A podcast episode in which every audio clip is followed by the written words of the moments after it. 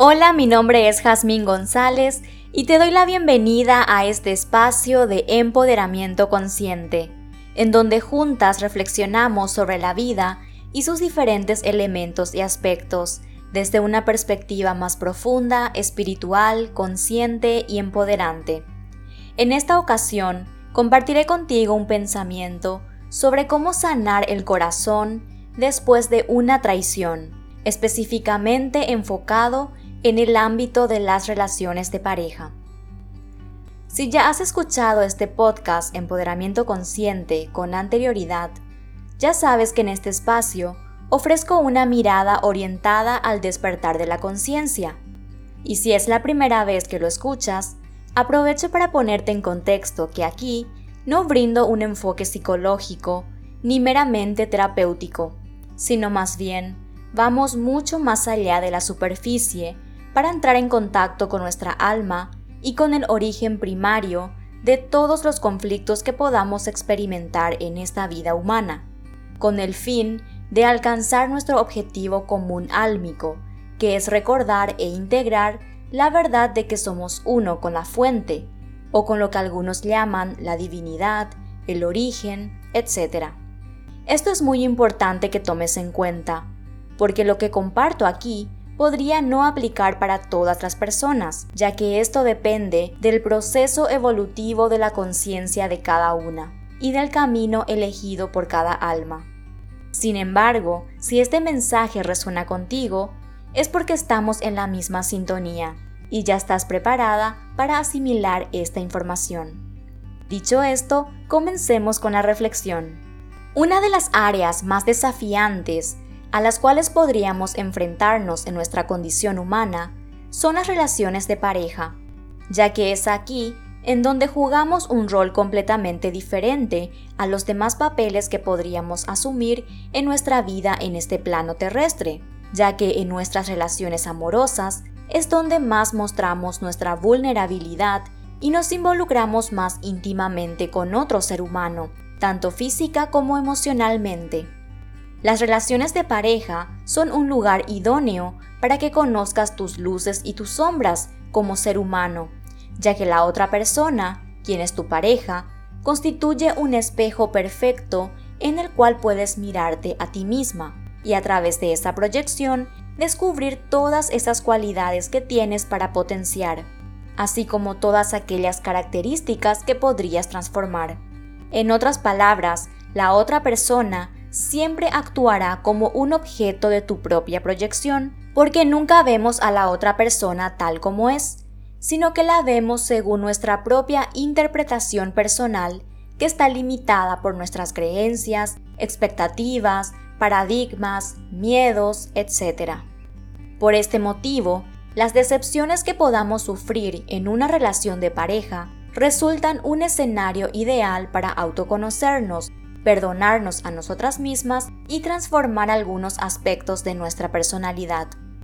Esto será posible siempre y cuando no nos quedemos en el papel de víctimas, sino más bien asumamos el grado de responsabilidad que nos corresponde en la relación, que es el 50%, tanto de lo bueno como de lo malo que hemos vivido con la otra persona.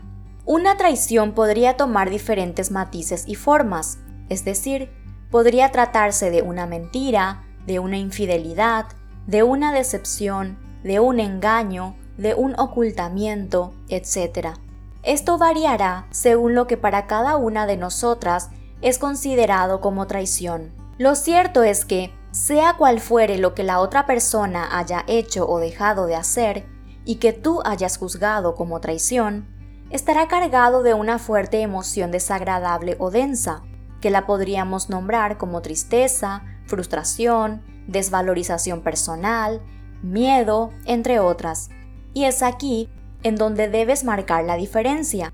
Y en lugar de quedarte únicamente en esa emoción, pensando en lo que pudo ser y lo que no fue, deberías asumir tu poder personal y poner una mirada más consciente y más elevada en esa situación ya que te ofrecerá mucha información valiosa sobre ti misma para seguir evolucionando como persona y como alma. Como había mencionado anteriormente, la pareja actúa como un espejo en donde proyectamos nuestras luces y nuestras sombras. Por lo tanto, cuando sucede aquello que consideramos como traición, estamos proyectando nuestras sombras.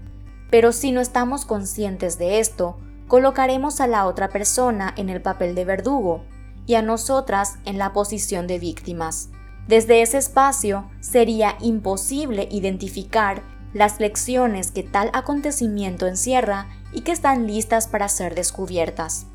Por el contrario, si tomamos conciencia de que nada en nuestra vida sucede al azar, por mala suerte o por maldad de la otra persona, estamos preparadas para observar e integrar esa situación de tal forma que saquemos los aprendizajes que la misma conlleva y que nos apoyarán en nuestro camino evolutivo como personas y como almas. Colocar esta mirada a estos sucesos representan un gran paso para lograr la sanación de nuestro corazón, que casi inevitablemente experimentará algún tipo de dolor luego de una traición, ya que como mencioné anteriormente, en las relaciones de pareja estamos más vulnerables y expuestas que en cualquier otro tipo de conexión porque nos involucramos muy profundamente a nivel mental, emocional y físico. No sirve de mucho culpabilizarse a una misma ni culpar a la otra persona.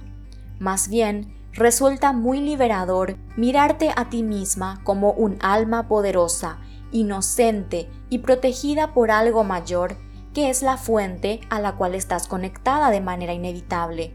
Y también mirar a la otra persona como un alma poderosa, inocente y protegida por la fuente, tal como tú. Al hacer esto, entras en contacto con tu verdadera esencia y de la misma manera reconoces en la otra persona su verdadera esencia. Y al dejar de identificarte como un humano, como un cuerpo físico y una mente, tienes acceso a un panorama más amplio, donde todo tiene una explicación mucho más trascendental y profunda, ya que la mayoría de las veces vivimos ciertas situaciones como producto de algún plan que nuestra alma y el alma de la otra persona habían pactado con anticipación en el plano entre almas, con el fin de apoyarse mutuamente en su camino evolutivo. Otras veces se debe a que por tu frecuencia vibracional atrajiste a tu vida a cierta persona con determinado perfil que finalmente ocasionó dicha traición.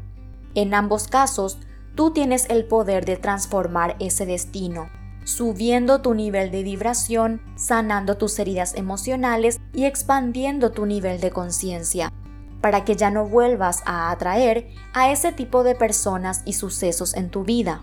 Mientras no hagas este trabajo personal, la historia se volverá a repetir, tal vez con otra persona y con otro tipo de situación, pero la emoción de traición será la misma. Por eso, es vital que para alcanzar la paz del corazón luego de una traición, logres identificar los aprendizajes que esa traición tiene para ti.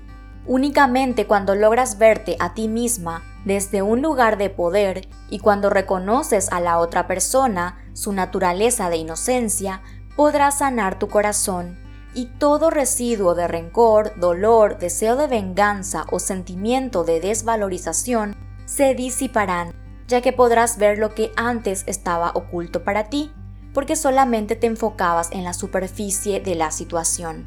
Para sanar verdaderamente el corazón, debes reconocer que la vida es buena, que todo sucede para tu mayor bien y de todos los involucrados, y que tienes toda la capacidad para superar un evento desafiante y sacar frutos buenos de él.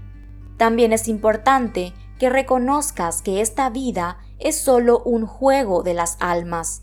No es ni será la única vida que experimentarás aquí o en otros planos o dimensiones. Por lo tanto, no tomes esa situación de traición como algo personal, sino más bien mírala como una anécdota. Esto no significa que no debas sentir las emociones que en ese momento se hacen presentes, como podría ser la rabia, la tristeza, la ira, entre otras, sino todo lo contrario. Es el momento perfecto para liberar esas emociones que seguramente estuvieron reprimidas en ti desde tu infancia y que por mandatos sociales no las has sabido expresar ni dejar fluir. Cuando liberas esas emociones, ocurre la sanación física, mental y espiritual. Por lo tanto, ábrete y permite que esas emociones se expresen. Llora, grita, sacúdete, lo que sientas en ese momento, siempre cuidando tu integridad física y moral, al igual que de las otras personas que te rodean y de la persona que cometió la agresión. Existen varias técnicas terapéuticas para liberar las emociones densas y lograr la sanación del corazón. Una forma muy efectiva y sencilla es a través de la escritura, que consiste en escribir una carta de duelo y de cierre de ciclos de forma simbólica a la persona agresora. Es decir, redactas la carta, pero no le envías realmente la carta a esa persona, sino solamente escribes en ella todo lo que quieres decir y expresar, ya sea amor, odio, rabia, etc.